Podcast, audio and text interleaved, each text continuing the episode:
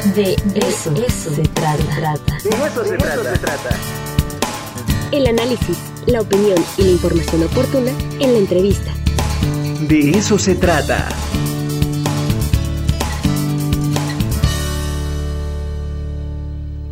Ya está con nosotros el doctor Jesús Márquez Carrillo. Querido doctor, qué gusto saludarlo. ¿Cómo, cómo inicia la semana? Pues muy bien.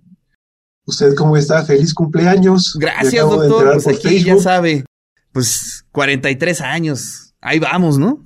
Ahí vamos, felicidades. Gracias, doctor. De éxitos y que la vida siempre le sea leve. Eh, sí, pues sí. Eh, en eso andamos, este doctor. Oiga, pero además, este, pues también conmemorando ya desde hace algunos días, eh, charlando todo el tema de la reforma universitaria. Sí. Y del cual, este, de cuyo tema es importantísimo porque, bueno, pues finalmente nuestro presente se debe a esas luchas del pasado y usted tiene muy bien em, eh, eh, la crónica, los datos, la historia, entender lo que pasó en ese momento, doctor. Sí, claro, yo creo que si la historia cuenta, es por lo que significa para nosotros como personas, como grupo social y como sociedad. Ya lo decía Octavio Paz, no vemos solo con los ojos, sino con nuestras pasiones, ideas y creencias, vemos a través de nuestra historia. Claro. Entonces, eh, creo que el, lunes pasado hablamos de cómo se consolidó el proyecto de Universidad Tradicional Conservadora.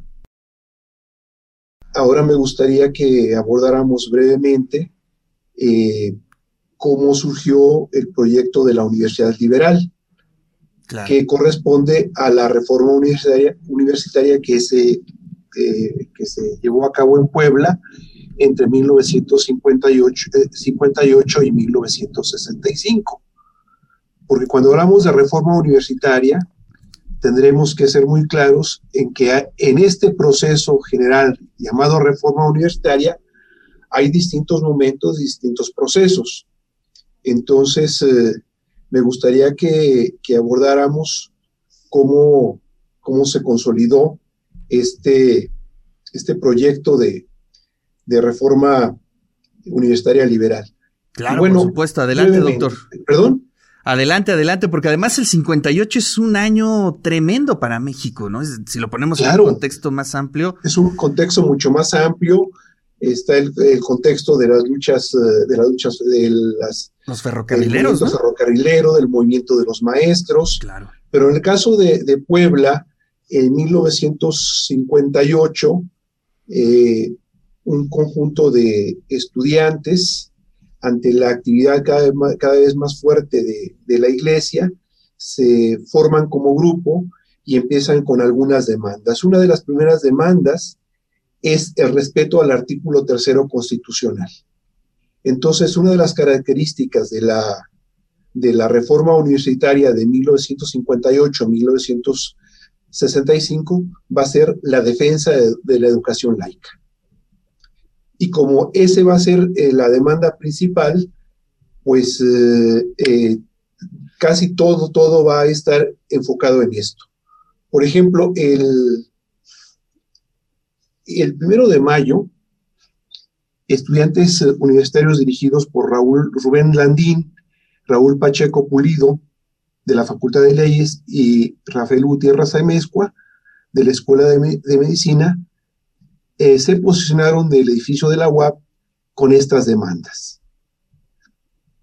Ahora bien, ¿cuál era como la primera, el primer, la, la primera definición del grupo. Eh, se lo hicieron saber al presidente de la República en una carta señalando, en lo social somos producto del pueblo y condenamos toda, toda violencia o agresión a sus intereses, a su tranquilidad y a sus creencias. En lo ideológico repudiamos los extremismos de izquierda y ponían todavía entre paréntesis comunismo y de derecha, y ponían entre paréntesis, fascismo. Nuestra postura es la del liberalismo que nació en la independencia y culminó en la Revolución Mexicana. En lo cultural exigimos respeto al artículo tercero. En lo político, respaldamos la política, la política adoptada por el gobierno federal, estatal y municipal. En lo universitario demandamos la reestructuración de nuestra máxima casa de estudios y, por lo tanto, el desconocimiento del actual rector, el desconocimiento del Consejo de Honor, el desconocimiento del Consejo Universitario y el desconocimiento de los directores de escuelas, facultades y la erradicación de todo, de todo terrorismo. Este era esto fue el pliego petitorio. Este pliego petitorio en una situación o en una sociedad tan polarizada como era la de los años 60 y en particular en 1961, provocó un gran movimiento donde los diversos grupos y eh, grupos sociales se, eh, se confrontaron en una, en una situación sin límites. De propiamente, cuando hablamos de este primer momento del, de 1961, teníamos que decir que termina hasta 1963, con una nueva ley, con una nueva ley eh, con una nueva ley eh, orgánica que eh, señala que luego de tres años de conflicto, lo, señala que en ellas, que además de, de, la docencia, también estaba dentro de fines de la universidad realizar investigación científica y humanística, principalmente en relación con los problemas sociales, estatales y nacionales, y difundir con la mayor amplitud los beneficios de la cultura, de igual modo se otorgaba la más amplia autonomía y libertad para organizar su propio gobierno. Y para la impartición de la docencia se regía por los principios establecidos en el artículo tercero constitucional, pero le daba mucha más, los ampliaba mucho más hacia la democracia y la libertad. Este, este, era, este fue el gran movimiento del 61 y lo que consolidó la primera reforma universitaria que llevó a cabo el eh, rector Manuel Lara Iparra. Claro. Eh, Entonces tendríamos que subrayar que esta primera reforma universitaria es de carácter liberal y que su gran defensa es de la educación laica. ¿Por qué era importante la educación laica? Porque en la medida en que había triunfado la, el modelo de la universidad tradicional conservadora, en Puebla no se había aplicado, o al menos no se aplicaba con, eh, de manera estricta, el respeto al artículo tercero constitucional que garantizaba la educación laica. Y eh, quienes pugnaban por ella desde 1937, 38 y 40, habían sido expulsados de la universidad.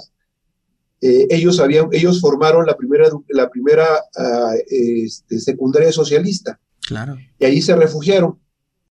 Y después, eh, después se fueron a la escuela Flores Magón. Probablemente el gran movimiento de reforma universitaria se inicia desde estos lados, donde participaban el doctor Julio Glockner, el doctor Ignacio Hermoso y otro tipo, y otro, una otra gran cantidad de personas, ¿no? Pero en general, este, así fue como se llevó a cabo la, primera reforma, que la concreta el doctor Manuel Araiparra. Wow, doctor, pues interesantísimo. Además, sí son años en donde los movimientos sociales eh, surgen de una forma tremenda, como lo comentábamos al principio, 1958.